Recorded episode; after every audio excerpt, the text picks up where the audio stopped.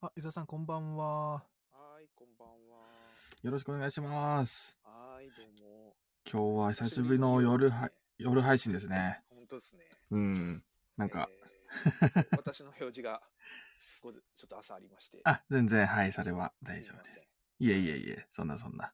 あのーもう僕何時でもやってもいいと思ってるので、なんかたまには、 もうめちゃくちゃ早朝ライブとかでもやってもいいのかなと思ってます が、もうなん朝活でか すか朝活。朝活で、そうそうそう。もうお互い全く声が出てない状態になるかもしれないですけど頭も回ってないそう、頭。頭回ってないっていう。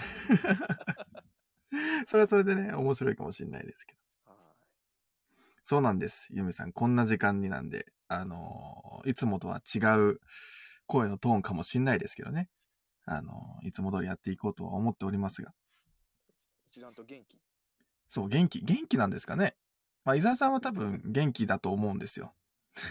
朝そうそうそう朝よりかはね。朝よりかはね。そうですよね。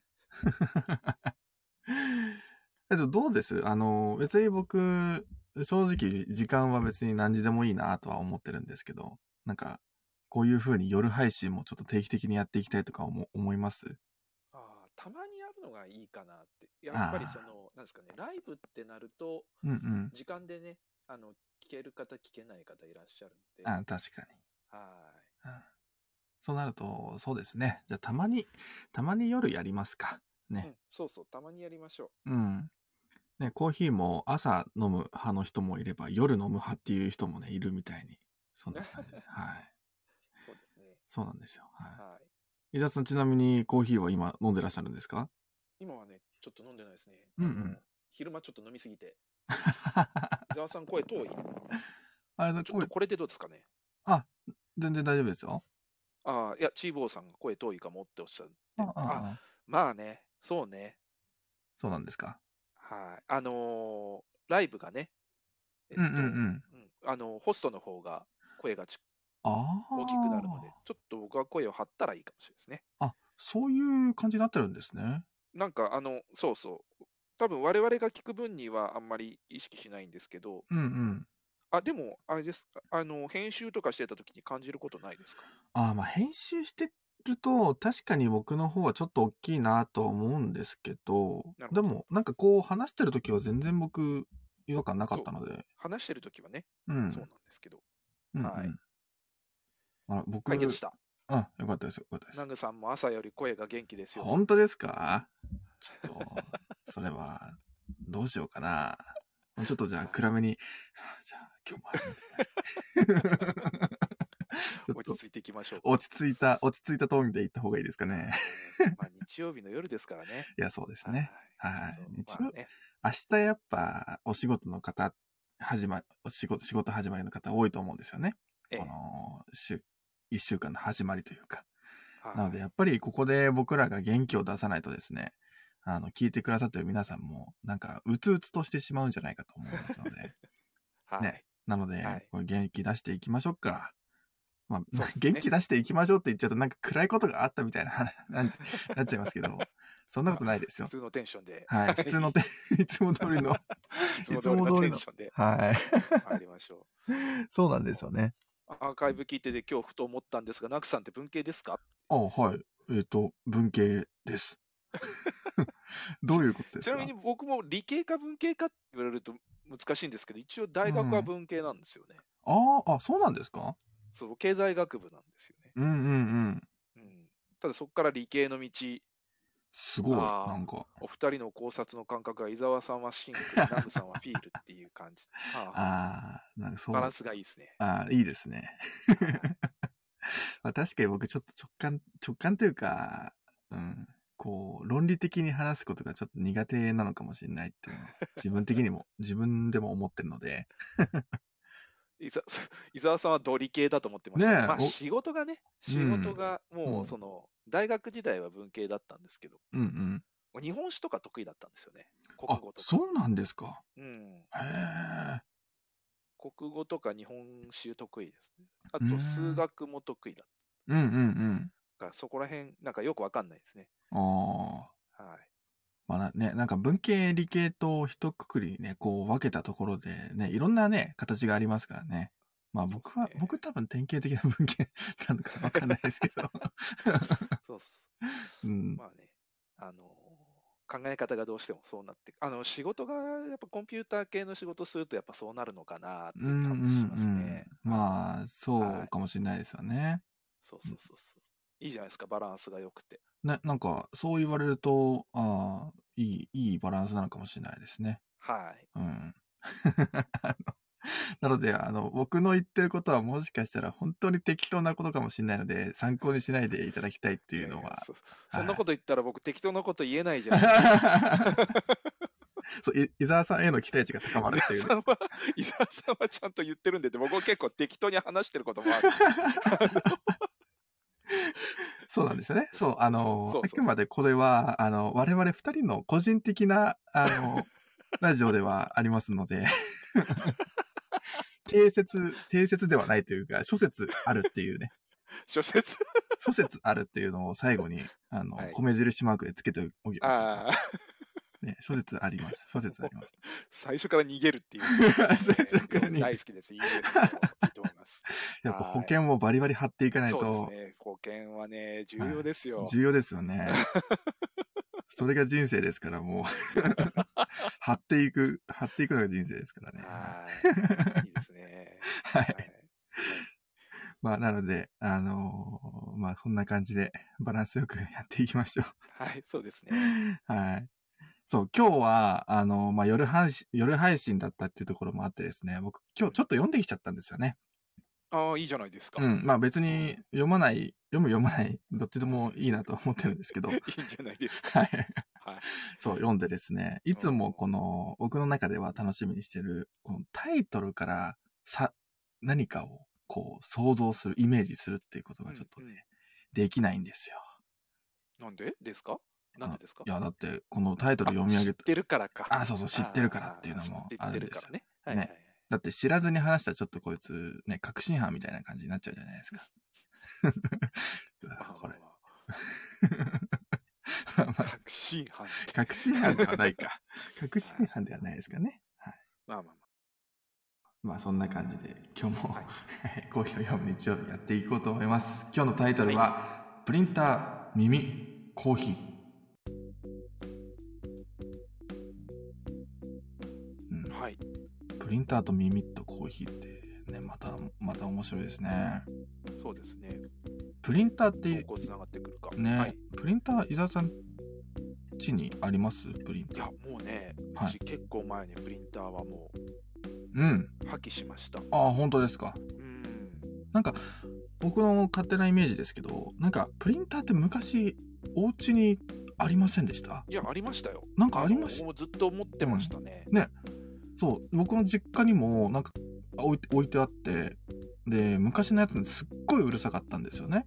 なんかシャコンガシャコン。そうそうそう。もうそれこそなんかグラインダーみたいな音を、なんか、ガッタンゴン、ガッタンゴン、ガッタンゴンみたいな、うんそんなイメーいいジ。かーってね。そうそうそうそうそうそうそう、ありましそうたでよすね、ガーッそうそうそう、あって。でもなんか、プリンターってオフィスにはまあ、ある、当然あるとは思うんですけど、うんうんなんか家庭にいなくなったなっていうのが、なんかふと思いましたね。うん、あのーセブンイレブンとかで印刷できるようになってからですかね、ああ、そのネ確ッかトプリにン。トができるようになってから、うんうん。特にもう使わなくなりましたね。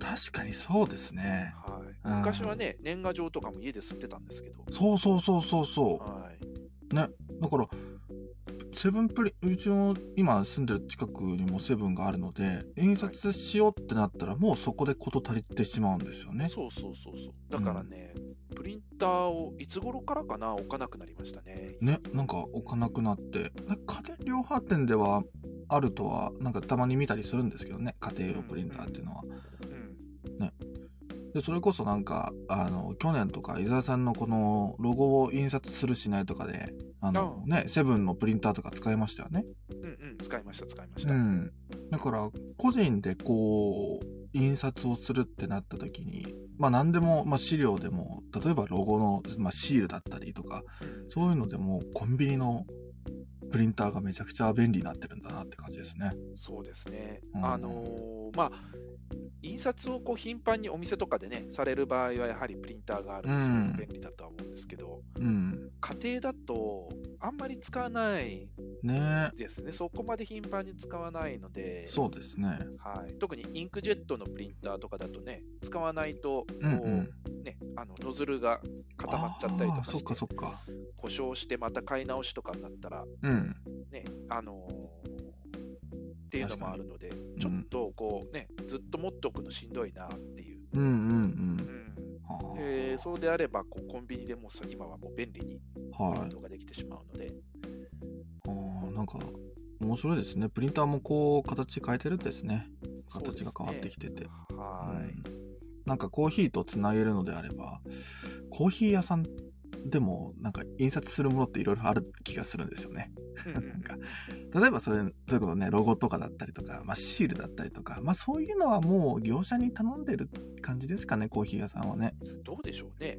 うんう。んなんか、あのーまあ、印刷っていうと、一言に言ってもね、いろんなものがあると思うんですけど、例えば、ロゴだったりとか、あとは、この、まあ、テイクアウトカップに、このロゴをね、印刷するときとか、うんうんあとはマグカップもそうですけど、なんかお店のね、なんか文字とか入れたりするときって、まあ、プリンターというよりかも、なんか印刷技術を使うっていう、なんか、あったり気がするんですけど、うんなんか僕が働いてたあのメルボルンのところは印刷機とかってあんまし見たことがなくて基本的にまあなんかハンコとかそういうのうんうんを使ったんです使ってたんですよね。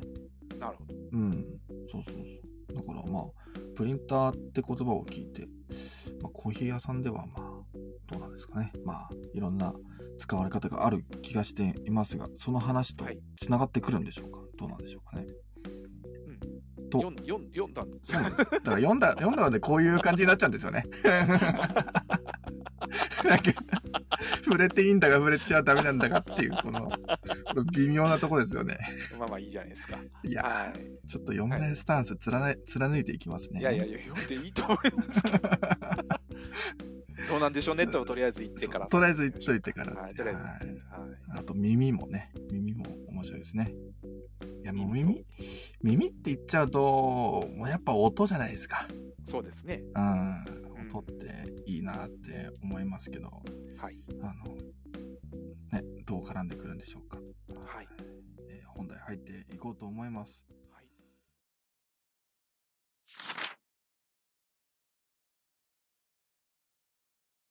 えーっと、どこから読んでいきましょうか。世界のコーヒーニュースからいこうと思います。はい。えー This Week in Coffee ローカライズとカスタマイズ2020年創業ながらすでに7カ国で200以上の店舗を展開するコーヒー企業フラッシュコーヒーシンガポールを拠点にアジアアジア地域へのビジネス拡大を続けており昨年12月には東京表参道に日本第1号店もオープンしました大型資金調達短期間での店舗拡大さらには店舗の大半が黒字という同社の成功背景について CEO のデイビッド・デイビッドさんがインタビューで語っています。一つ目が各市場に合わせたメニューのローカライズです。世界トップレベルのバリスタ監修のもと、各国の指向性を加味したメニューを新たに作成することで、えー新規市場へのスムーズな参入と拡大につながっていると言います。ちなみに日本ではオリジナルメニューとしてみたらしラテが提供されています。そして2つ目が機能豊富なアプリ。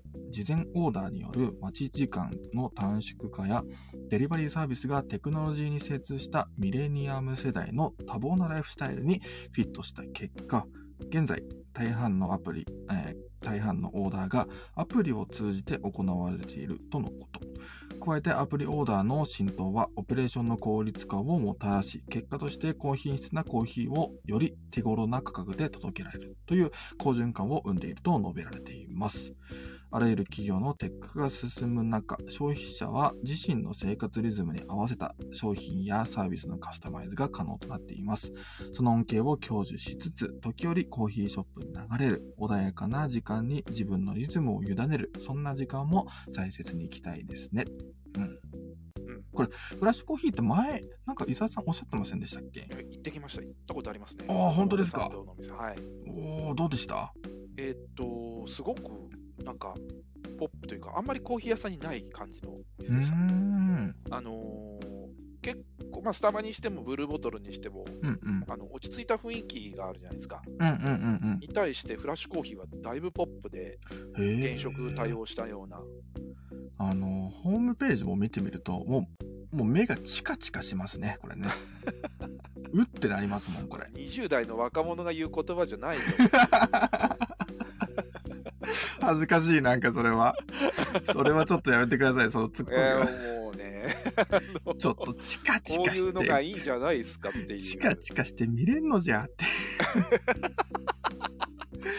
て。いやだって皆さん原み色系のね、。そう皆さん見てみればわかりますすよ本当に ホームページで僕見たことないです実際こ うこんなこんなでなんかね黄色とこうピンクのビビット系のねそうそう、タワーレコードとかね、ようんくこういう似たような配色ですけれど、そうですねはい、本す当にごく、いや、こんなコーヒー屋さんってあんまないですよね、だからすごくポップでうんいいなと思って、そうですよねうんただ僕一人で行くにはちょっと、うんあのバチがいいかなと思うところなんですけど、やっぱもうこのいわゆるこう20代前半だったりとか10代の人たちにそうそうそうそうそうそターゲットを定めてるんですかねう、うん、だってこれもうホームページ開いたらアプリをダウンロードってもう最初そのうトップページ出てきますもんねびっくりしますよね、コーヒー屋さんのトップページでアプリのダウンロードから一番最初に出てくるっていうのは、そうそうもうこれはちね、あんまりないですよね、あんまりないというなかいですよ、ね他で見たことないですようね。ん大体こうコーヒー屋さんのトップページってこうねコンセプトだったりとかコーヒーのね画像だったりとかお店の雰囲気とか載せるところが多いと思うんですけどこれはもうアプリをもうダウンロードしてくださいと言わんばかりのこのトップですよねそうですよね。うんすごいな。だから、これが、えっと、アジア、えっと、どこだ、シンガポシーンル。ガポール。シンガポール初の企業ということで、なんか、そうですね。あれですよね、前回も、あのーこの東南アジアのテック企業が、コーヒーテック企業が盛り上がってますよっていう話の流れでもありそうですね。うん、そうですね。うん。なんか、アプリ、なんていうんですかね、アプリ、アプリファーストって言ったりするのかな。なんか、こんなうんうんうん。ね、うんうん面白いですよね。うん。そうですよねう。んなんかはい。昔ではなんか考えられないというかこうなんて言うんでしょうコーヒーをこうまあもうなんて言うんですよもちろんいろんなこう飲まれ方ありますけどこのアプリを通じてコーヒーを買うむしろこのアプリがないとコーヒーが買えないんじゃないかっていうこのなんて言うんでしょう あのこのアプリを押してくる感じうんうんうん。これがなんか新しい雰囲新しい風を感じますよね。そうですねう。ん本当に。え、これってテイクアウトだけなんですかえっとですね、えー、2階があって、このお店ですけど、表参道のお店は2階があって、2階が一応座れるスペースになるんですけど、すごくちょっと狭いので、ああ、狭いんだ。 5、6人かな、入れてっていううんう感じですね。んうん。うーん。なんか僕ちょっとメニュー、あの、ここにも書かれてる、みたらしラテもありますけど、ちょっとメニュー見てるんですけど、はい。なんかすごいですね。もちろんコーヒーもたくさんあるんですけど、うんまあ、基本的なね、えーラテだったりとか、まあ、カプチーノとかあったりするんですけど、えっと、これか、あの、アボカドラテ。うんえー、ってこれ感なじんだろうな、アボカドラデって。アボカド入ってるんですかね。まあ、合わなくはないかな。うん。うん。合わなくはないんですか ね。なんか ま、ま、うん。ちょっと気になる、気になりますけど。はい。あとその他の、その他のメニューも見てみると、結構甘そうですね。やっぱりそのターゲットが多分10代、20代の、うん。えー女性ターゲットうん。ってところかなと思いますんで、うんうんうんまあ、こういう感じのなんメでニすュかねーみたいかなと。懐かしい、このヌテラ、ヌテラの、ヌテラってテ皆ラさのんね、ご存知ですかあの甘いお菓子ね。あ、そうそうそうそうそう。ヌテラホッ言ったらいいかトチョコレート。あのーね、僕もなんて言っていいかわかんないですけど、チョコのこう、濃縮したやつを塗るみたいな、 そんな感じかな。濃縮したバターみたいな感じなのかな。あよく、あの、オーストラリアでも見ましたけど、あの、ヌテラホットチョコレート、名前正式に忘れちゃいましたけど、結構出てたんですよ。はいはい。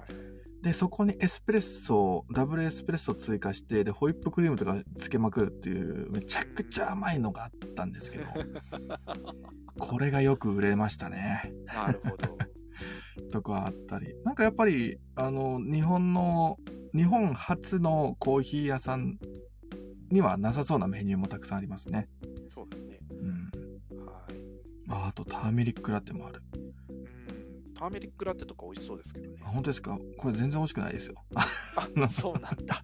あのいやもうこここのフラッシュコーヒーのターメリックラテは飲んだことないのでわかんないですけどあのウコンですよね。ウコンですウコンです、はうい、んあ、ウコン好き嫌いあるからな。ああそう結か構ウもコン好きで、あ本当ですかうん。あの、沖縄行くと、ウッチン茶ってああーるうちんちゃねはいめちゃくちゃ好きなんですよ。ええ初めて聞きま した。うっちん茶がめちゃくちゃ好きっていう人、僕、人生で初めて出会いました。ええ僕、ウッチン茶ばっかり飲んでたんですよね。本当ですか沖縄行った時はうんで、こっち帰ってきてからウコン買っていって、向こうで。はいはいはい。ウコンとあと緑茶を混ぜて飲むっていう。おお。これが好きで、ずっと飲んでましたね。あーまたなんか不思議な組み合わせですね。不思議ですかえどうなんですか、皆 さん。だって、うっちん茶っていうものがもうすでにあるわけですよね。で、そこに緑茶を、僕が買っていったのはウコンの粉末ですね。ああ、黄色ウコンの粉末を買っていって、買っていって、それを緑茶に混ぜるんですかそうそう、あの、多いお茶とかの粉末タイプあるじゃないですか。はいはいはい。あれとウコンのその黄色ウコン、粉を混ぜてはあお湯かけて飲むっていう。えああ、ージーボーさんもウッチン茶好きだって。ああ、本当ですか。うん。そっか。冷たいウッチン茶とか僕も結構好きで、沖縄行った時本当にそうウッチン茶ばっかり飲んでたかあそうなんですね。ら。そうですね。なんかあんまし、こう、うっちん茶は、まあ僕、ウコン別にそんな嫌いってわけではないですし、好きでもなかったりするんですけど、うっちん茶ちょっとあんまし、飲んだ見たことありますけど、あんましって感じでしたね。ああ泡盛のウッチン割りとかね、あのーうわこう肝臓に気を使ってんだか使ってないんだか分かんない確かに。確かに。 ウコンってね、そのそう罪悪感をちょっとでも軽減しようっていうそのすごいですね。は矛盾も矛盾ですね。 なんか、いいやいやまあいいんじゃないですかいいのか。それがまたいいんですよね。でもそれがまたいいんじゃないですか 僕は結構好きだからへーだからターメリックティーとかターメリックラテとか美味しそうだなと思っちゃうんですよ、ねああ僕向こうで初めてこのターメリックラテっていうのを飲んでみたんですけどちょっとわかんないその砂糖とかもっと入れれば美味しかったのかもしれないですけどあんまし好きじゃなかったんですよねうん、ああなるほどねそうそうそうターメリックララテって、うんあのコーヒー入ってないんですよねテ入ってないですね入ってないですよねうんはいコーヒー苦手な方用って感じかな多分そのイメージがありますけど単にターメリックだけだとしんどいかもしれないですね他になんかいろいろちょっとスパイス的なものを加うんうんえて、うんはいうんそうですやっねたものであれば美味しいかもしれうんうない。んうん単にターメリックかもしれないですねに牛乳だけだったらちょっときつい気がしますね。うんだから僕もウコンそのままっていうよりかは緑茶加えてうんうんでっていう感じだったんですよ。ああ、なるほ飲ど。む時は。はいははいい。はい。いいですね。ちょっと、で、そう、プラス、あのーターメリックラテと、まあ、ターメリックラテって、まあ、黄色じゃないですか。黄色。で、それこそこのフラッシュコーヒーの色みたいな、もう一つの、あのーノンカフェイン、ノンコーヒーラテがあったんですよ。カフェに。それが、ビートルートラテっていうのがあったんですね。あビートルートラテ。そう赤いですね。ピンクの。赤いんですよ。あれビートルートははい。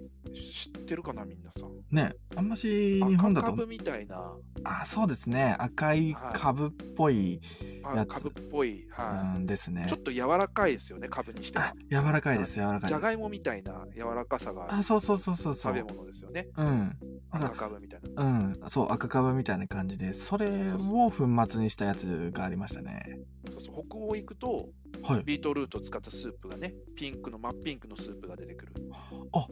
ああ、そうなんですか。そうそう、ビートルートスープって、へえ。ね、ビーツ、そうそうそう、ビーツ。ビーツのスープ出てきますよ。あの、あーピンクなスープ。そう、ピンク、ピンクなんですよね。そうそうそうそう。そうそう。頼むとすごいね、大量に出てきちゃって、それだけでお腹いっぱいになっちゃう。ああ、そうなんですね。はい、うん向こうの。レストランとか行ったら多分へえ。あるかな。僕も結構、あのあそ、あの、南青山でファーマーズマーケットやってるじゃないですか。はいはいはい。あそこでよくビートルート、ビーうんツうんうん出。るの見ますよ。まあそういうようなちょっとこう、先生食品でも海外っぽいものを扱ってるお店で見るぐらいですよね。。そうですすね、そうですはねい。多分日本だとあんまし育ちづらいから、あんまし流入してないうのかもしれないですん、かねも。しれないですね。うんえ、それをラテにするんですかラテにしてました。あったんーですよそれどういう味なんですかねえっと、どういう味って、表現が難しいんですよね。ビートルートの味って、なんて言うんでしょう。あの、ちょっと、うんやっぱりスパイス感があちょっとあって、でも、この、なんだろう、株の、このさっぱりした感じもあって、なんかね、初めての味だったですねあー。他にはちょっと、例えられない味でし僕た料。理したものしか食べたことがないんで、だああ。からちょっと味付けがね、ちゃんとされているものしか食べたことないから、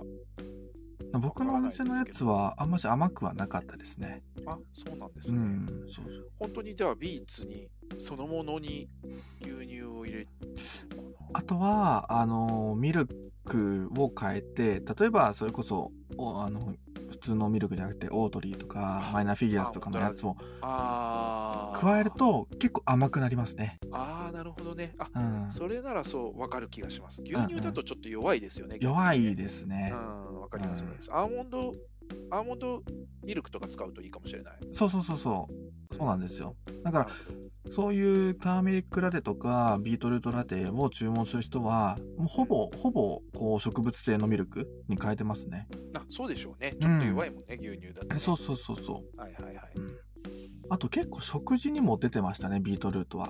やっぱり。うん、あのね、えっと、なあれ、なんだろう、蒸すのか煮るのかわかんないんですけど、はいはいはい。そうですしね。たも料のをこう輪切りにして、なんか、鰹節みたいな、なんか、フレークみたいなのとあえて食べたりとか、ああ。なんかサラダとかに入れたりとか、なんか食べたことあるな。僕が食べたのは、デザートとして出てきたんです よ。えー、あれ、デザートになるんですかびっくりですよね。あの、フレンチトーストと一緒に出てきたんですよね。へえ、面白い。あの、全く、この、気づかなかったんですけど、フレンチトーストと、こう、いちごと確か一緒に出てきたんですよ。トッピングみたいな感じで出てきて、全然このビートルートって分かんなかったんですけど、食べてみたら、あ、これあれじゃんっていう感じになりましたね。 あの、なんとも言えない、なんとそうもなそうなんとも言えないですそうなんですよね。難しいんですけど、日食本。感がね、ふにゃ、ふにゃでもないし、うん。うん、なんか、じゃがいもとかぶの中間みたいな、そうなんですよねね。、感じの。そうそはういそう。だからまた、ちょっと違ったものですけど。ああ、でも面白いですね。ね。うん、そう。ね。っていう、こういうターメリック系とか、ヌテラとか、チャイラテもありますね。うん。ありますね。はい。うん、そっかそっか。お菓子もまあ、普通に売られてますね。梅昆布茶とかゆず茶とかもあるのは日本っぽい。まあ、ぽい中ね国系。うん。うんうんう。かなんはい。そうですね。なるほど。というようなお店ですね、フラッシュコーヒー。ですね。うん。はい日本はね、まだね、そんそういうなんかて、ちょっとそのアプリ使ってどうのっていうところが、この利点がちょっとよくわかんなくて、うんうんうん。あのーなんでしょうね、なので、こうどう、どう利用していっていいかもよくわからないところもうん、あり確ますかよねに。。日本、特にあの自動販売機がはあいるので、うんうん。あんまりね、こうオーダーしてどうっていうような、なんか、雰囲気にならないのかもしれないですね、そういう意味で言うと。はいはいはうんい。そっか、自動どうな販ん売でし機ょ。うね。うん。ね。結構自動販売機あるのかなちょっと現地でのそのし仕事のスタイルって、もう中国行った時は中国の工場は日本の会社が建てた中国の工場なんで、中に自動販売機があったんですよ、ね。おー。うん面白いだから、そう、自動販売機でジュース買ってたんですけうんうんうんうど、ん中国の工場行った時は。どうなんでしょうね、他そのこう海外のオフィスっていうのは自動販売機みたいなのがあるのか、ねえどうなんですかねでも日本ほど発達してなさそうなので、うんだからこういうような、なんかそういうああアプリがア進んプでリというか、まあ、外部のコーヒー屋さんとかがこう中入ってっていう、はいはいオはいーダーをはいしてっていうようなアプリが発達するのかな、ちょっとあれですね、興味がありますね、どうどうなんだろうってういうん確かにね日本だとこうなかなか馴染み馴染むまでに時間がかかりそうですねこういうタイプはねというかまあコーヒー飲みたい時に本当に手軽にコーヒー飲みたければ自動販売機で買っちゃうんですよねああ確かに歩いてすぐのところに自動販売機あってそこで買っちゃったりするからうんうんうんどうだろうなーっていうねそれこそ各フロアオフィスビルとか行ったら各フロアにもう自動ああり販売ま機すね絶対あったりするんで、うんうんうんうんね確かそにそう考れえよると、りうもんちょっと、うんね、わざわざこのこれこれ専用のアプリをダウンロードしてでこのお店に行かなきゃいけないっていうそうそうそうそうそうそう障壁があるわけですよね。うんまあ、もしくはこうオーダーして持ってきてもらう、うんうんうん。デリバリーサービスねああそうですね。っていう形になると思うんですけど、うん。どこまで皆さん使うかなと。ねだからこのお店が表参道かなえっとそうですね表参道にお店あると書かれてますけど表参道のこのオフィスビルで働く方たちがどれだけ利用してるのかっていうのは気になりますね。そうですね。うん、結構表参道とかだと、そのサービス業されてる方もすごく多くて、あーまあ、オフそうィスですビねルもちょこちょこありますけれど、うんうんなのでど、どんな感じなんだろうなっていう。うん。うんそうですね。たただ僕、ここ表参道に作るよりも原宿に作った方が良かったんじゃないのかなああそれは。あの年齢層を考えると、表参道はやっぱりちょっともうちょっと年齢層高いので、うんうんうそんんなお客さん入るかなって若干ちょっと思いましたけど、うん、は確かになんか表参道っぽいですね。うん、い。なんか表参道に行って、えー女子高校生たちがインスタグラムに上げてるいやもう TikTok に上げてるのが想像つきます表参道だでもったらモスサンドってそんなにいるかなってそういうあ表参道じゃなくて原宿か原宿ね。うん、そう原そう宿そそうそう原宿うだったら、渋谷原宿だったらわかるんですうよねん。はい。まあ、最近ちょっと原宿提供ちょっとして。ううんん原宿行ってないので分かんないですけど、うん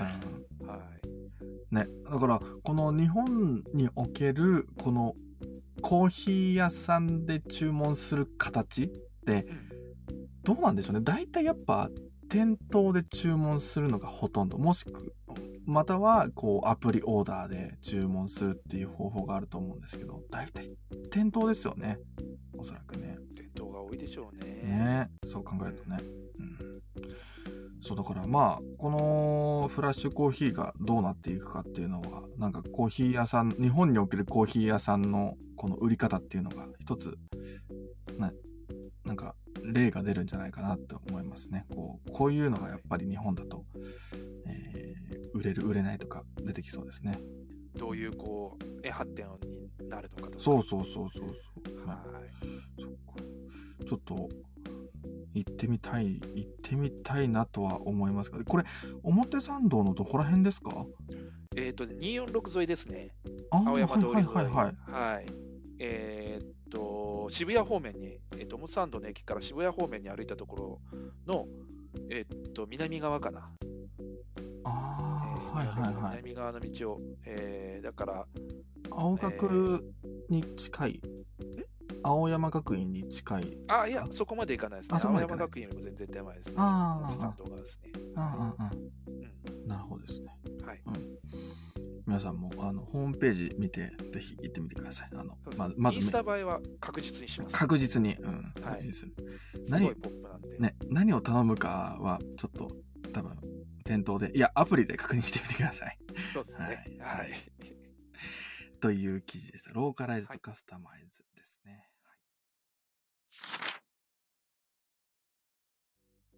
その他の気になるニュースです。現在、SCA ポーランド支部が中心となって、ウクライナ難民への移動、住居、えー職業機会の支援を行っています。その他、ウクライナを支援するコーヒーコミュニティ、ブランドの活動の一部が、こちらの SCA ウェブページにまとめられています。はいね、あの、ニュースでも、あの、すごく、この、えー話題がずっとね、ひっきりなしに報道されていますが、そうですね。ね、はい。皆さんも、まあ、僕、僕もしっかりとね、情報は追っていこうと思います。はい。はいえー次の記事です。バンクーバー市内で使い捨てカップへの、えー追加料金制度が廃止に、同条例がホームレスや低所得者への排他的な措置になりうるから、ううることから、政府はリユーサブルカップの利用促進へと方針転換をする予定です。はい。使い捨てカップを使っちゃダメその代わりにリユーザブルカップをどんどん使ってねってことですねいや、えー使い捨てカップを使った場合は追加料金があ必要追加料になってい金かうああのー制度があって、それを廃止したってことですね。やめ たと。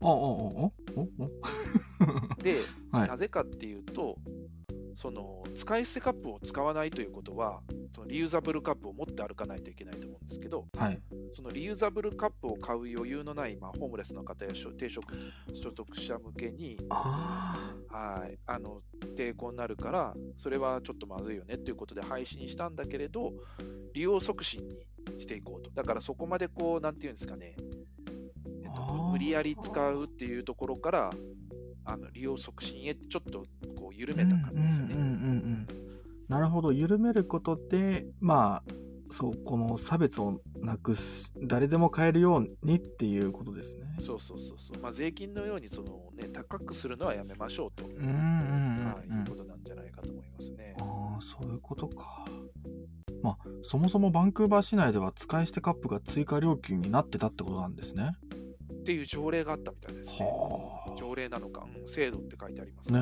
ねえうんこれはまたちょっとねなんか日本ではないですもんねなかなかねこういうあのね、えっと、でも、あれですよ、あのービニール袋の。あそうかビニール袋は追加料金ですねそうそうそうそう。うん。そうまであすね、ビニール袋はなかったら持ってけばいいだし、まあっていうのはあるんで、うんうんいいんですけど、カップはね、持ってないと、うんそうですねねだしどのカップを持っていけばいいかってわからない人がほとんどだと思うのでまあね、そのお店で1000円とか2000円いくら出してか、まあ、うんうんうんカップ買うわけだと思うんですけど、ああそうですねうんそっか。うん。なんか、まあいろんな動きがあると思いますけど、なんかふと思い出したのは、あの、それこそコロナ禍だったので、ほぼ、あ僕が働いてた時は、ほぼね、あの、テイクアウト、テイクアウトしかダメだったっていう時期だったんですよね、はいメルボルンの時は。はいで、やっぱ人それぞれいろんな、こう、テイクアップ、テイクアウトカップを持ってくるわけですよ。うんうんそれが、あの、例えば、あ日本で言うとこの野球チームのロゴが入ったコップとか、はいあとは、まあそれこそなんかプラスチックの単なるコップとか持ってきたりする人もいれば、うんうんあとはなんか本当にお家の、お家用の蓋がないマグカップを持ってくる人もいれば、もう人それぞれいたんですよね。。うんうんなんかそこら辺すごくう国民性出てるなとか思っちゃいましたね。うんああ、なるほどね。うん、なんかコーヒー飲みたいけどあのなんて言うんでしょうこうテイクアウトカップを使っていくとちょっともったいないよねっていう思う人が結構増えているっていうのがなんか現れててすごくなんかほっこりししましたね。うんなるほど。うん、そうですね。あの、どんなカップでも入れてくれるんですね。その、うん量とかいろいろあるんで、そうそうそう。なかなか難しいなと思って。うん、だから値段設定はもうすごく難しい時もあってこれ S?M? みたいな は絶対あるんですよね。 ですよね。うん。うんまあ、まあね、うんエスプレッソの量は、ねそうそうそうそう。あの測ってるからいいとして、はい。ミルクの量って難しいですよね。そうなんんですよね。うんコップによっては、ちょっと、ちょっとこれ蓋閉めたら、ポンと弾けちゃうよとかあったりするのがあったりええするんで、そう。なってくると、たくさん入れちゃうとダメだし、でも、かといって、だいたいこんくらいいつも入れてんだけど、もう結構少ないんだけど大丈夫かなこれ S でみたいなね。うん、ね結構ありましたよ。ありますよね。うん。うんそう使い捨てカップバンクーバーではな、えー追加料金が廃止っていう感じですね。はい、はいえー次の記事です。世界初の分子飲料プリンターカナがアメリカで予約開始カートリッジ内の圧縮液と家庭用水を化合させることで1000種類以上のドリンクの作成ができアルコール度数やカフェイン量などの微調整もできるそうこれすごくないいですかこれすごいですね。もう意味がわかんないですもんうんだってまうんあ、圧縮液というか、濃縮液かな、もしかしたら。ああーはいはいね、あのーこう、要するにシロップみたいなもんですよね。うんうんうんと、お湯、水、まずは水を混ぜて味を作るっていう。うんすごいだからプリンターの中にこう本来であればインクが入ってますけど入ってますけどそこになんかこう濃縮液が入ってそれが1000種類もも1000種類じゃないかこう何種類かあってでそれを組み合わせて紙に印刷するんじゃなくてこうドリンクとして出すっていうそうですよね。で、それにこう、アルコールとかカフェインとかを加えて、まあ、ドリンクに仕上げるっていう。はいうんここ面白いですよね。これすごいですよねプリンターっていうのかはよくわかんないですけどうんいや、結局これが将来自動販売機になっていくんじゃないかっていう。あねえオリジナルで、こあう、それこそアプリで自分の好きな飲み物を、はいこう、先に登録しておいて、これねって言ったら、はいはいはいはあすごいですねそれはうん。でしかもめちゃくちゃコンパクトじゃないですかなんか本当にプリンターみたいな大きさなのかなこれはそうそう。これで1000種類いけんのかっていうのはちょっとあれですけど、ねえうん。すごくスタイリッシュでなんか四角っぽい感じになってますけどうんうんうんね本当にここから単なるねあのこうみ炭酸だけとか水だけしか出ないってなったらすごく納得がい納得がいくんですけどこれでなんかボタン一つでいろんなジュースやらコーヒーやらお酒やらが出てしまうっていうのはなんか20 22世紀ですねこれは。。そうですね うんちょっと、うん、中は、なんか、炭酸と、うん砂糖と、スピリッツって書いてあるから、お酒とは、い水と、あとなんかトリガー、うんうんうんうん、うん。なんとか、なんか、なんかカートリッジですね。その味を作るカートリッジだと思うんですけど、うんうんうん。これを組み合わせて、そそのぐらいの種類の味が作れるんでしょうね。はい。うん、これは面白い、すごいなぁと思ってそうそうね。はういんねでもなんかど未来のドリンクバーですよね。ね、そうそうそう、ドみリんンなこクうドバーリっンクぽバいなーっでね、こてう。混ぜて、あの、やってます よ、よ配合でく。やってますけど。僕、よく、あの、サイゼリアとか、あの、ファミレスで配合してますもん、カルピスとオレンジ。あ今になってもやってますもん、 あ、いたいた。あー配合する人。配合するやつ。絶対やってますもん。いや、でもそれが結局、そういうことですよね。そうそうそうそう。うん。ね、一つの口から、まあ、何種類か、ね、ドリンクバーは出ますけど、混ぜることはできないですからね。そううんですよね。でそれが1000種類以上とかなってくるともう話が違ってきますよねもうなんかレベルが違うというかすごいなんかこう近い未来のこの自動販売機に変わるものなんじゃないかっていう話はこれは面白いですね面白い。うん本当に。ね。ね。うん。なんかあのね自動販売機って今日結構話題に出てますけど日本はい独特の文化じゃないですか、うんうん海外行ってもなかなかこう自動販売機ってね、なかなかありませんしうん。うんこうあったとしてもなんかこう防犯防犯上良くないというかうんこうすぐ壊されてお金取られちゃうとかそんな話を聞いたことがあるので海外では置かないっていうのはよく聞きますけどうんなんかねこういうのがあったらまああそれでその上アプリで注文すしてで決済はアプリ上で完結するとかなってくるともうなんかそういう問題もなくなってきますよね。そうですね。うん全くなくなる。うんうんでジュースだけで出てで出来上がる時間にベッド取りに行くみたいなオフィスだったらすごくいいですよね、本当にそう思いますね。うんこれ本当にすごいと思う。ねこれがどこまでこれはもう売ってるのかなどうなるのかわかんないですけどうん予約開始っていうことなんで、まあ、これからなんでしょうね。これからってことですね。うんえーなんか面白いな。 なんかこう、こういう、こういう科学的な世界はもう本当になんか人類ってすごいなと思うしかできないですよ。もうなんかいやいやでもやってることはナグさんが、ね、サイゼリ アで見せてるのと変わらないですよ確かに、まあ、いや、確かにじゃないですよ、 これ。僕がやってるのは、もうあれは、やっていいんだからよくわかんないやつですから ね。子供っぽい。いいやいやあんま変わらないってや、発想は一緒ですよそう発想は一緒ですけどね。発想は一まあ緒確かにこ。この前、コストコでそれやりましたよ、なんか。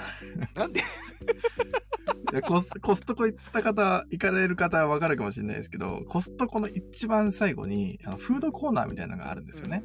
で、フードコーナーの一番端っこにドリンクバーあるんですよ。うんうんそれが無料だったんですよね。おーあのなるほどね食、ご飯買えば、うんホットドッグとか買えば、ドリンクバー無料だよ、みたいな感じで。はいはい、で、やっぱ、コストコなんてバカでかいんですよね。あの、うんあの、機械自体が。機械もねそう。もうめっちゃこ、こんなドリンクの種類あっていいのみたいな感じだったんですけど、やっぱね、あの、炭酸とコーラとか、あとオレンジジュースは必ずあるので、やっぱ混ぜますよね、そうなると いね。やいや混ぜませんよで家族連れが多かったので、やっぱ子供たちもね、やっぱ混ぜるんですよね。混ぜるんですはいね、そうです 子供と同じ、同じですね。い、いじゃない ですかいいと思いますはい。はい。あの、そういう発想で作られたのかわかりませんが、そんなものが出来上がっております。できております。はい。はい。えー、次の記事です。これ一本でグラインドから抽出までできるポータブルコーヒー器具オールインワングラインダーが誕生。グラインダー株はトラベルマグとしても利用できる優れもの。あとはお湯だけです。これねこれ、これすごいんですかいやいやいやあのこーれ僕あんましいまいちよくわかってないんですよ。えっと多分エスプレッソ系のドリンクができるんだと思うんですけどああ、はいはい。えっと、コーヒー豆入れて、はい要するに水筒みたいな形してるんですよね。ああ、そうですね。水筒みたいな形してて、で、あのー上がグラインダーになってて、多分こう、スイッチ入れると、コうんーヒー豆入れてスイッチ入れるとグラインドさされて、はい。そのままこう、粉になって落ちると。うんうんで、粉になったものにお湯を注げば、下で今度は、あの、多分メッシュがついてて、そこの下でコーヒーができるっていう。うん。うんうん旅行行った時とかに、一杯分はそれで飲めるっていうことだと思うんですよね。うん。はいはいはい。うん。そうですね。トラベルマグとしても、トラベルなんちゃらとしても使えるっていう。はうーんい。うんまあ、なんかこういう、ね、グラインダーとかと一体型になってるっていうのは、なんかちょこちょこ見るなーって思いますね。あうんーこれは、これもまた新しい商品ですね。そうですね。うんなんか、これお湯を入れて持ち運ぶってことですかねそうい。や、どうもそうじゃなみたいで。ああ、そうじゃないですねう。ん説明見る限りは、お湯は後注ぎみたいなあー感じです、ね。後注ぎなんですねだ。から、お湯は別で用意しないといけないと。ああ、はいはいはい。はいそれはちょっと面倒ですね。あはあ、なるほどですね。い、おちょっと話それちゃうかもしれないんですけど、はい。まあ僕、登山たまにするんですよ。山登りはい。はい。をしていて。最近はやってないんですけど、でもまあ、ちょっとちょちょこちょこやってたりしてたんですけど、やっぱりそこにコーヒーって欲しいんですよ。うんうん山の上でこう入れるコーヒーってすごく格別なこうまた違った味わいがあるのですごく楽しみに山を登るわけですよ、うんうん。わけなんですけどうんあのやっぱり器具かさばるんですよねコーヒー器具って、うんこうドリッパーにしろサーバーにしろケトルにしろいろんなコーヒー器具が必要なので確かにこういうのってめちゃくちゃ便利だなともう物もかさばらないし持ち運びやすいしいいなと思う一方でなんかこういろんなものを持ってく前提でこうなんて言うんでしょうこう山登りを攻略するっていうのが心地いい自分もいるんですよね。こんな荷物持ってこうとしてるけどでも、それってちょっとあんましスマートじゃないよね。じゃあやめようじゃなくて、いかにこう自分の考える中で、いかにこう荷物少なくして、いかにこうコーヒーを最大限に美味しくできるかっていう自分なりの工夫ができるような気がしていて。そう、だからこそこういうなんか、あのーポータブル器具とかに魅力をあんまし僕は感じなく て。いやいや、いやいや、いかに荷物いを少や、なくしいて。やそうなんです よ。いや、既存の、既存の、なんか、あの、あるものでっていうね。なるほどね。はいえ、ちなみに山でコーヒー入れるときはお湯沸かすんですか、向こうで。あ、沸かします。ああのそうなんですね。火をそうすそうです。ると、人揃え、ちゃんと本当に持っていかないといけない、そうそうそう、そうなんですよ。はそう人揃え、あの、ぐらい、コーヒーミルも持ってって、いうんえー、その時は確か一番最初はフレンチプレスだったんですよね。さすがにちょっと、はいはいはいあの、ドリッパーとサーバー持ってきねえなと思って、うんフレンチプレスの中にコーヒー豆入れて、で、あとはケトルとグライン、コーヒーミルか、を持ってったって感じなんですけど、そう。やっぱり、なかなかこう、かさばってしまうので、荷物はどうしても多くなってしまうんですけど、まあ、それ、それでも、なんか、なんかそれを持っていきたいっていう気持ちはあったりするので、まあもちろんこういうコーヒー器具、すごく魅力的だなとは思う一方で、なるほどねっていう思いは今モでーさすんね も。バーベキューにドリップ用抽出器具フルセット持ってきますって言ってる、おーモーさんがいます けど。モモーーさんはもう、モ ーさんモ。ーさん、ねモーさんはすごいですよね。いや、僕も一回やったことある。デイ、デイキャンプとかだと、まはあ、いフルセット持っていきますね。それうこそ、ん。ドリッパーとかも持っていきますけど、山だったらエアロプレスかな、やっぱり。ああ、まあそうですどうね。してもね、う。うんんエアロプレスと、グラインダー引いていっちゃダメなんですかね。 あのそういや、違うんですよ。やっぱり、山の上でコーヒー豆引きたいんですあよゴリゴリ。引きたい。引きたいんですよね、そしたらタイムワーのちっちゃな、ああ、はい。あの、小さめのそうですね。グラインダーとう、んあとは、そおん湯沸かすのがやっぱり、そうなんですよね。お湯が、なんか、山の上行くと標高低くなるとお湯沸きづらいんですよね、なんだかう。んなので、なんか結構時間かかるんですけど、そうですよね。で、気温も寒いので、すぐ温度も下がっちゃうので、じゃあ、いつものレシピでとはいかないんですけど、はい。それでもなんか、やりたいんですよね。ふなるほどねな るべくフルセットに近い形で山の上でコーヒーを入れたいっていう変なこだわりがあります。 そうそうそう。はい。そんなこだわりがありますが、これもすごく魅力的ではありますので、はい。ね、試せる機会があったら試してみたいんですけどね。そうですね。はい。はい。ああ、モーさんが夏にエアロプレスで水で抽出して飲むっていうのは、ああ、そうね、アイスコーヒーはいいですよね、うん確かにね。そうですね、そうですね。うん。いいですはいね。。確かに、確かはい。はいえー次の記事です。埼玉県上尾市の福祉作業所、えー、両家グリーン、グリーンゲイブルズが販売するコーヒー豆、その名も僕らは耳で焙煎をする。えー障害、障視覚障害を持つ焙煎士が豆の色ではなく、生豆の水分量を音で聞き分け、焙煎を行っているとのこと。全種類味わってみたい。これもすごいですよね。に。揚げ押しですね。揚げ押し。あ、あ行師。ああ、はいあ行師ですね。はいそう。そうですね。あのーまあ、コーヒーの焙煎ってうん。全部使うんですよね。その、えっと、匂い香りももちろん、あと見た目もそうだし、うんうんうんあと耳も使うんですけど、うんうんあのうんその中でこう、目も結構重要な要素で、うんどれぐらいこう色づいてるかとか、そうですね。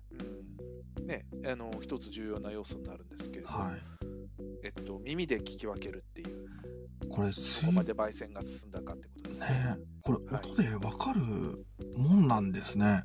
すごいです多ね。分そのハゼる手前はまあうちょっと僕はそこまであのーなんていうんですかねえっとうんうんうん。聞き分けられないんですけど多うん分最初よりもちょっとだんだん軽くなってきて、あーあとハゼの。音がしてとかあるんだと思うんですよ。あのこう本当に耳だけでがん、耳と香りだけでっていう風になると、うん多。分そういうこともされるんだろうなと。そうですね。うんあーすそごっくかそ研っぎか。澄まされていくのかなっていう気がしますね。うんうんうんはい、ね、確かにこのハゼの音とかね、よく聞こえますもんね。耳をそ澄うまハせゼてはすごく重要で、うん。そのハゼって何かっていうと、パチパチパチパチっていうね、うんあのポップコーうん。うんうん、うん。ンを作った方がある方だったらあの分かるかもしれないですけど、ポップコーンでこうやっていくと、パンパンパンパンっていうのがあるあると思うんですね。うんうんうん。あのこう豆があのこトウモロコシがパーンってはぜてあの白くなるっていうはい。あれですけど、あれと同じようなことがコーヒーでも起こるんうでんすね。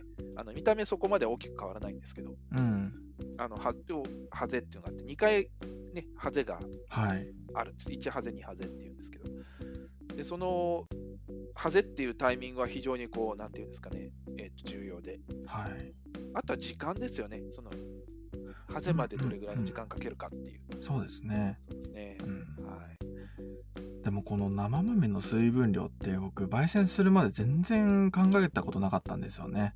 ああ、なるほど。湯沢さんから多分教えてもらったと思うんですけど、あの、浅入りの豆とか深入りの豆とかって確かに色で判断することもできるかもしれないんですけど、そうではなくて、この生豆の中に含まれている水分の重さうん、量うんで、結、局この浅入り、中入り、深入りって判断するっていう話を聞いたことがあって、確か伊沢さんから。そっか、確かになと思って、こう、コーヒー豆の中にも水分って入っていて、それがどれくらい抜けたかで、こう、浅入り深入り中入りって判断した方が、見た目だとどうしても、あの、わかりづらい部分とか出てくるじゃないですか。それがなんか、なんですか、数値として現れるっていうのは面白いなと思いましたね。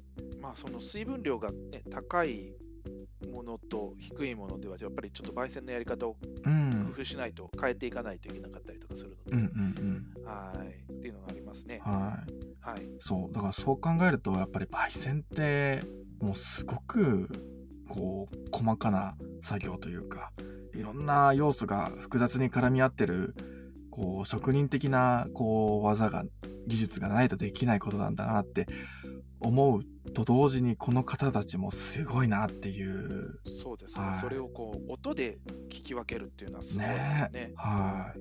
このコーヒーはなんかぜひ味わってみたいですね、本当にね。うんはいはいというわけで、えー今週のコーヒーは、えー愛知県にある春さん、春コーヒーさんが紹介されております。芸者のコーヒーですね。はい、えーっと、あの人のコーヒーレシピでは、えー、も、もゆさんが紹介されております。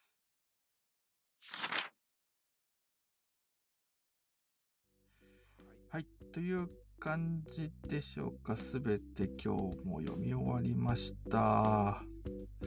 皆さん何かお知らせとありますでしょうか。えっと先週ちょっと紹介したんですけど、銀座のロフトでああ、はいはい。イベントやってて、ちょっと今日行ってきたんですよ。あ、本当ですか。うん、そしたら、まああの、先週紹介した通りで結構あの海外の、えーうんロースターさんとかのコーヒー豆置いてあったりとか、うんうん。あと日本だとザ・コーヒーショップとか、あとは丸山コーヒーさんとかう、ん猿田彦さんとかって、まあそれぞれ有名なメーカーのコーヒー豆を置いてあったりとか、あとはコーヒーのグッズ、うんうんえっと、例えば、シュプリーム、コーヒーシュプリームって、えっと、ニュージーランドかにあはるいコーヒー屋さんですけども、そのグッズが置いてあったり、ステッカーとか T シャツとかうんうんパーカーとか、あの、いろんなこうコーヒーグッズが置いてあったりとか、いろいろしてましたけども、ナグさん向けの情報ではオーツミルクが置いてありまして、うん。いやえっーとマジか。プリマベーナが置いてありましたね。プリマベーナ初めて聞きましたね。えおープリマベーナのバリスタが置いてありましたね、オーツミルク。プリ、プリマ、プリマ、プリムプリアベーナ、アベーナ。プリマベーああ、出てきた出てきた。ナ。はい、ああ、これ初めて見ましたね。ああそうなんですね。プリマベーナっていうメーカーのオーツミルクと、まあ、あとマイナーフィギュアズが置いてあって、はいはいはい。あとは、えっとですね、えっと、アーモンドラテと、あとは、えっと、なんだっけな、黄色エンドウの黄色は、ああー。植物性ミルク。エンドウ、エンドウ豆。へうんえ。うん。が置いてありました。うんうんうん、あのスプラウトっていうはいはいはい。あのーメーカーの、えーあ、なんショッかプ数聞いたことありますね。はへーそうなんですね。なんか、いスプラウト、はいはいスプラウト、うんうんうんなのでまあナグさん向けの情報としてはそのプリマベーラのお詰め込みだったよっていうありがとうございます。 はい、あとはあのーそうですね、普段だとあまりお目にかかることのない海外メーカーの、あのー海外のロースターのコーヒー、あうんうんうんの美味しそうなものを置いてあって、芸者とか、結構ね、あのいいお値段するあのコーヒーもありましたのでうん気になる方は行っていただけるといいのかなと。あのー銀座ロフトの1階ですね、あのーうんうんうんの1階スペースの約3分の1ぐらい使って、はうんうん。いえやってます。ーはい。うんそれいつまで結構おしゃやれな空間いつまでやっよかたですってるかってわかりますえっとですね、4月の19日までおお結構やってますはいやねっ。てますのであは、いよかったよかった。花粉が終わったら行こうと思い ます。僕はちょっと花粉でマジ終でわ。らないでしょ、4月の19では。いやー、次は終わってると信じたい。はいということで、はいちょっと、まあ、気になる情報と。あ、ありがとうございます。あとはですね、最近一押し、私一押しのサウンドレスレコード出ました。出ました。はい、あのー音楽で選ぶコーヒー豆のサウンドレスレコードなんですね。はい。が、そごう、今まで渋谷のパルコで、えっと、少し、あの、ここで出店されてた、出店というか、あのーあるスペ、ある、そのセレクトショップの一部に並んでたんですけども、うんうん今度千葉のそごうに出店されうん。るおらしくてですね、ーすごい。はい、期間限定だそうですが、うん。はい、えーっと、私はすごく推しております、このサはウンドレスレコーズさん。い。千葉のどのあたりでしょうか千葉県のそごうだから千葉市ですね。千葉市えあーーはい。ど真ん中、あ、千葉市、うんうん千葉駅から歩いて行けるところだと思いますけど、うんうんうんうん。これはあのーちょっと縁がありまして、縁っていうか、あのーなんかコーヒー、あのーインスタで、えーっと、どのコーヒー飲みたいっていう風なアンケート取られてて、はいはいはい。これが飲みたいって言ったら送ってくださいまして、あ、本当ですかはい、他の方も多分あの抽抽選で何人かの方に多分送られてると思うんですけれども、うんうん。はい、あのーいえっとですね、アシッド、アシッドブライトラブ1988っていう、はい。えー、これはどういメイドコーうヒーをどういう音楽のえっとですね、ハウスとか、ハウスおーえーテクノうとんうか、んうんそういうののイメージされたコーヒーですね。うんなるほど私、ツイッターでつぶやいてるんですけども、うんうんはい、えっと、ちょっとここで、その、音楽の話して、どこまでついてこられる方がいらっしゃるかちょっとわからないんですうん。はが、い。 えっとですね、808ステイトとかってわかりますかねえーっと、いかがでしょうか、皆さん。 オービタルとか、えー、いかがでしょうか、皆さん。デリック・メイとか、ジェフ・ミルスとか、あかな。ー皆さん皆さん、いかがでしょう か。えっと、いわゆるハウスとかうんうん。ですね、やっぱりハウスとかテクノあたりの、えー、と、をこう、彷彿させる。うんうんうん。 1988年だから80年代ですね。うん。はい。ちょっと昔のそういう音楽をイメージしたコーヒーで、えーメインは多分コロンビアだと思うんですけども、はいはいはい。えっと、の浅入りですね。えー。はい、浅いこう、あのーえっと、コーヒーを、あのーでした。うんうんはい。うん。すごいですね。なんか、どんどんといろんなところに、えー出没しているみたいですね。はい、むちゃくちゃ推しですね。他にも、あの、いろんなコーヒー、まあ、あの、前お話ししたのは、何でしたっけえっと、えーデルタブルースとか。 ああ、デルタブルース、なんかありましたね。僕デルはタさブルっーぱスっりてですけなど。んだよっていう。 ブルうんーブルースならあのば語ねれがほとん。どだと思うんで すけど。はい、あの昔のブルースですね、本はい当に1980年代とかそこら辺 の、えっと、ブルースですけど、はいそれをこう彷彿させるようなコーヒー、うんうんえーで、結構深入りから浅入りまであのいろんなラインナップ取り揃えられているので、うん。うんうんえ。っと、というのと、えっと、サウン、えっと、スポーティファイで、あの、はいはい。 Spotify で、えっと、えープレイリスト作られてて、そおのープレイリスト聴きながら、いいです音楽を体験しながら飲むってことができるっていうね。はすごい素敵あな、うんはーい。えーだからそれこそデルタブルースってなんだろうってなった時に Spotify でそのプレイリストがあったりするんですかそう、ありますあります。出てきはまあ面すね白いあのこれ すごいですよ。いいですねその関連っていうかそうそう、ロバート・ジョンソンとかね。へロバート・ジョンソンぐらいしか知らないな、デルタ・ブルースの人は。え、うん、ああ、そうそう、モーさんがロバート・ジョンソンってバシッと 言われましたけれど も。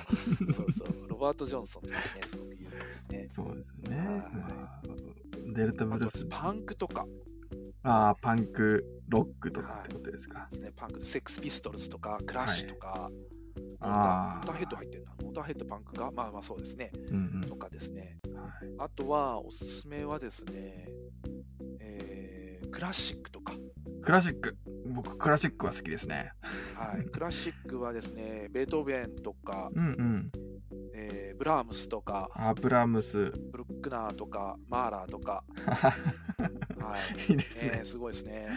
王道もありながらちょっとやっぱりあの個性的なところも攻めてますねそうそうそう。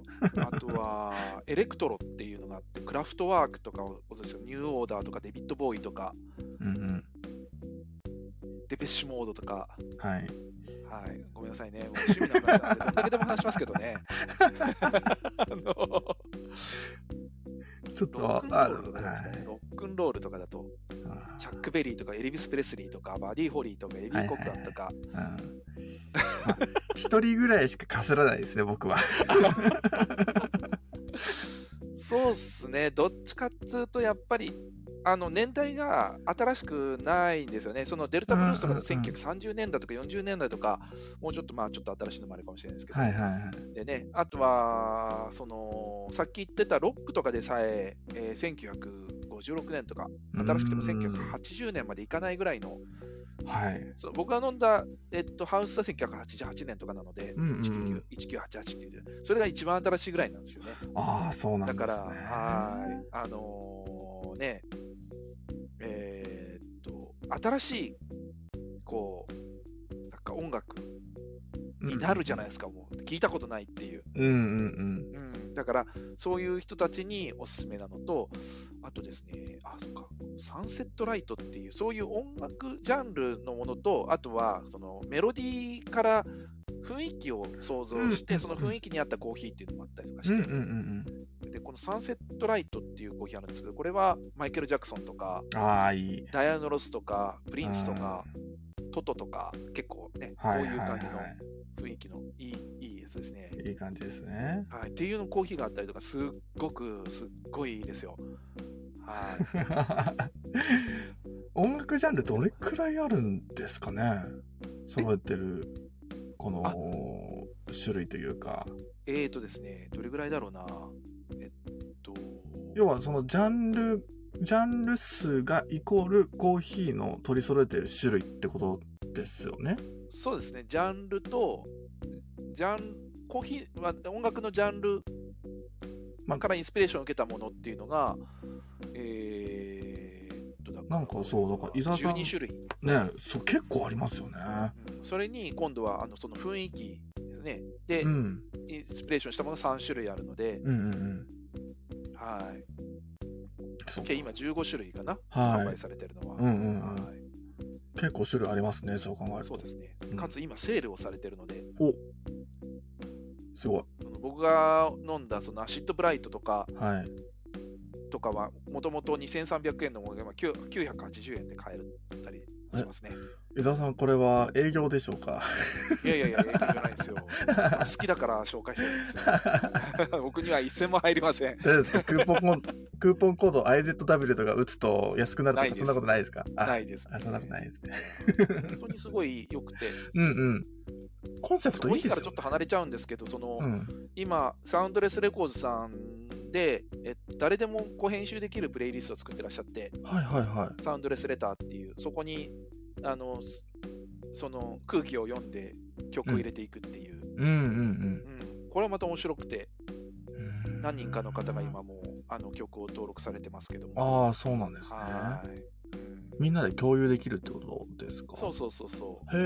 空気をはい読んでね、はいはい。はい、あの曲を入れていくんですよ。ああ、いいですね。はいへえ。なんか音楽とコーヒーでつながるって感じですね。そうそうそうサウンドレスレコーズさんがとりあえず2曲だけ入れたのでその2曲をベースに、なるほど。 そうだとするそうきたならこうかなっ ていう曲を入れていくっていうなんか、つないでいく感じですね。あのそうです次の人へ、次の人へっていう。そうそうそうそうするとそれをまた聞いてまた次の人がそうきたならこういう曲もいけるだろうみたいなのでプレイリストができていくっていうこれは深いですね。面こ白れいですよはなかなか入り込めなさそうなふ 世いや界いやいですけど。やいや面白いです よみんな勝手に曲をどんどん追加していったらいいので、うんうんうん。うんっていうような取り組みされてたりとか結構面白いですね、うあの多分レーベルとかやってらっしゃるんだと思うんですけどうんうんはいうんうん。面白い。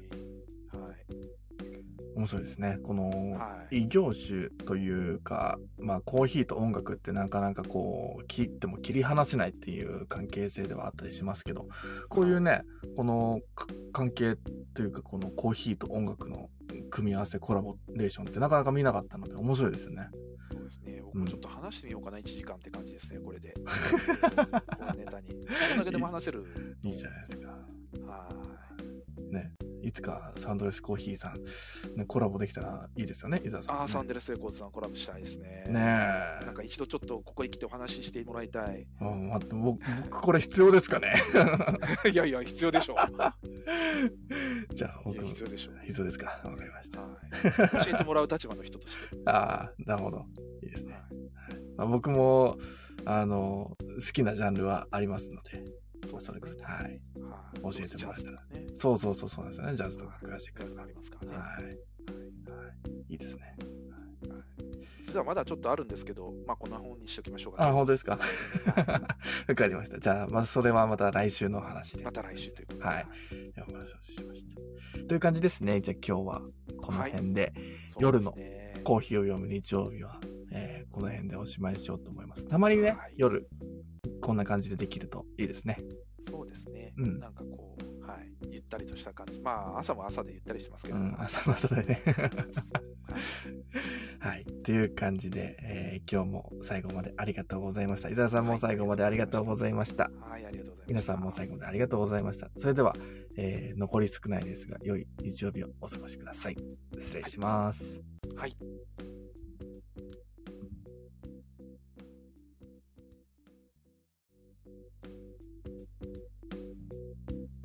コーヒーを読む日曜に関するメッセージや感想は Twitter で「ハッシュタグコーヒーを読む日曜」とつけてつぶやいてくださいそしてこの放送はラジオアプリスタンド FM でライブ放送後 Spotify、YouTube、Apple Podcast で配信しますお好きなプラットフォームでコーヒーを飲みながら聞いてみてください